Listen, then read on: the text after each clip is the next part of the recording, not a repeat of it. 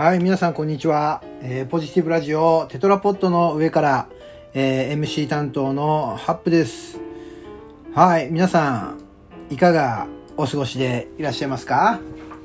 だんだんと寒さが厳しくなってきましたね。えー2020年もあともう少しで終わりというところで、えー冬の寒さがあ答えるようになってきました。はい。で、え今日はね、どんな話をしようかなってちょっと考えたんですけども、今日はですね、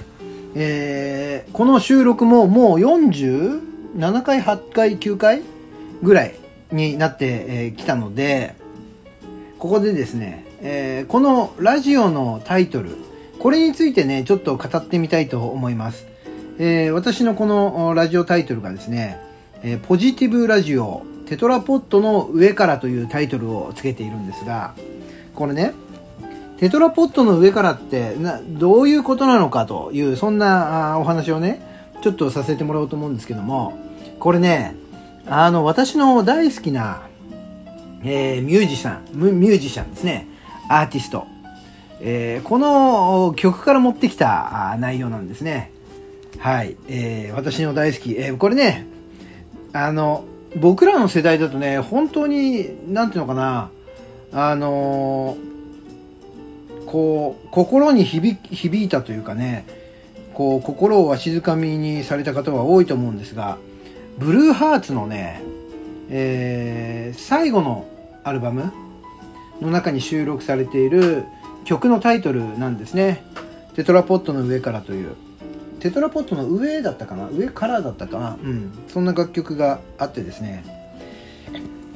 僕がブルーハーツと初めて、ブルーハーツの音を初めて聞いたのはね、高校1年生か、うん、高校1年生か2年生の時だったな。高校1年生の時かな。うん。あの、すごい衝撃を受けたんですよね。このドストレートな、こう、歌詞にさ、歌詞と、あと、単純明快な、あの、リズムと音楽、これにね、すごく心を揺さぶられました。あの、一番最初に聞いたのはね、確かね、テレビ CM だったと思うな。レナウンかなんかのね、テレビ CM で、あのアニメーションがね、こう、ピエロの格好だから子供の、を、あの絵柄にした、えーレナウンの CM でね、あれです。人に優しくが確かかかってましたね。うん。気が狂いそうなななななななで始まるこの CM。あの、なんだろうな、その曲のリズムとか、その歌詞の内容、でも歌言葉の意味とかまでは拾えなかったんだけど、なんかね、その曲を聴いた瞬間にね、すごく、あの、なんだろうな、本当にね、震える思いっていうのかな。うん、そんな思いがあって、その後トレイントレインとかさ、あのいろんなね、青空とか、えー僕の右手とかいろんな曲をこう聴きながら、あの、なんとも言えない感情が、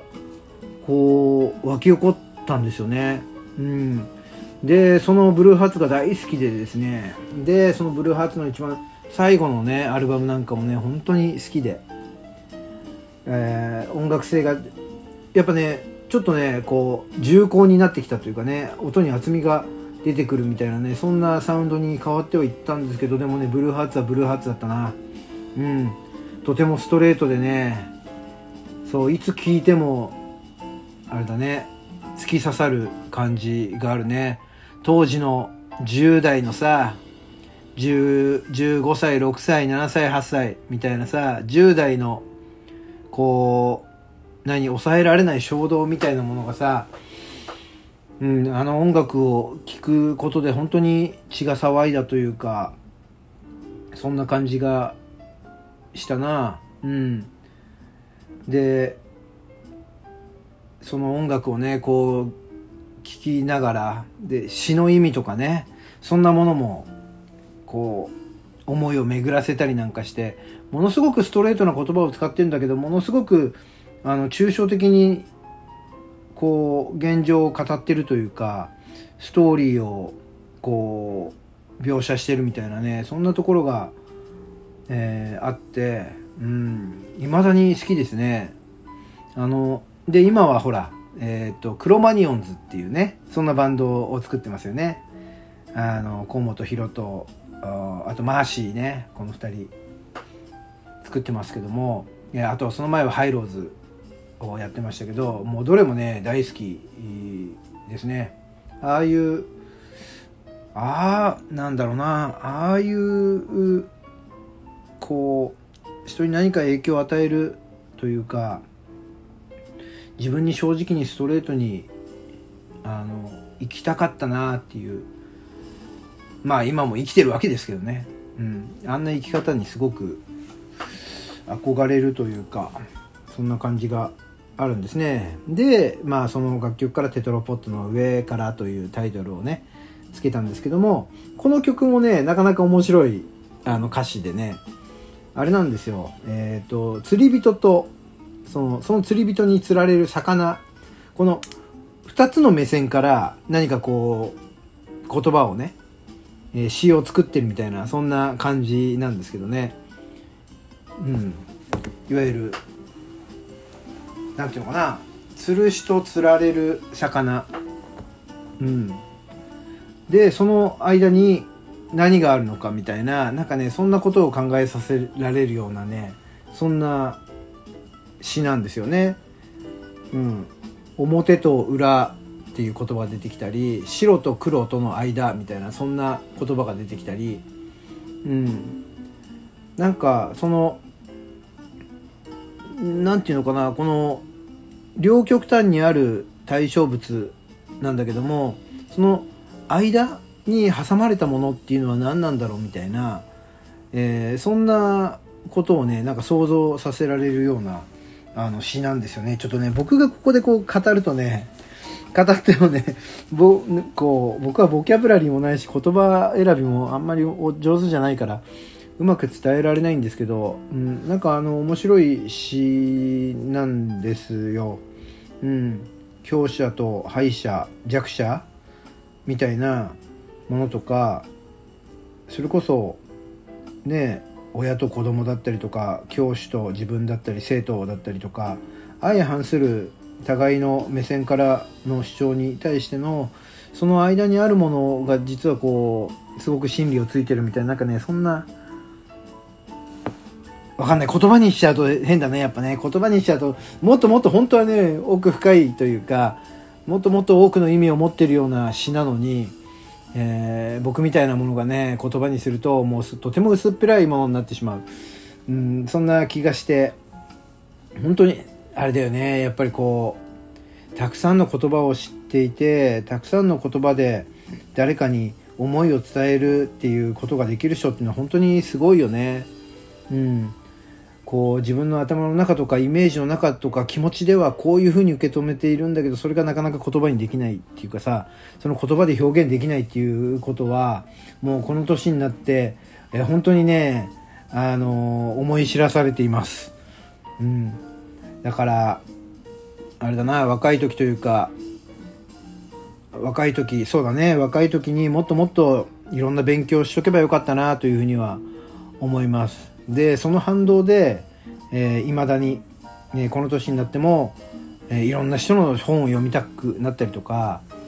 あ勉強はねやっぱりね時間が許す限り勉強にこう時間を当てたりもしているんですよね。うん、だからそれこそこんな風に思うんであればそれこそブルーハーツと出会った10代の頃にもっともっといろんな世界を見たりいろんな勉強をすればよかったななんていうふうにも今思ったりもするんですけども。ただそうできるやればよかったなというところで残念がってるだけじゃなくてそんな思いがありながら今自分がいろんな本屋さん行ってねいろんな本を手に取ってみたり、えー、いろんな勉強をしてみたりという今の自分がいるということはですねあのとても喜ばしいことかなとも思います。こんな気持ちにさせてくれた今日まで生きてきた僕にいろんな経験をさせてくれたいろんな事柄にですね、えー、感謝をしなければいけないなというふうには思ってます、うん、楽しいこと苦しかったこと辛かったこと泣きたいようなこといろんなことがあったから今の自分がですねここでこうして、えー、ラジオトークというねこういうところで、えー、話ができているというのもですね、えー、全てにおいて、え感謝がそうですね感謝が必要だというか今そういう思いでいっぱいです。はい。今日は私のラジオのタイトルがどこからやってきたのかというような話をさせていただきました。ルーツはブルーハーツというところで、はい、ブルーハーツが大好きというような方、えー、お便りお待ちしておりますので、えー、ちょっとね、えー、コメントなんかいただけたら嬉しいなというふうに思います。というところで今日はこの辺りでお時間になりましたのでさよならしたいと思います。ではでは。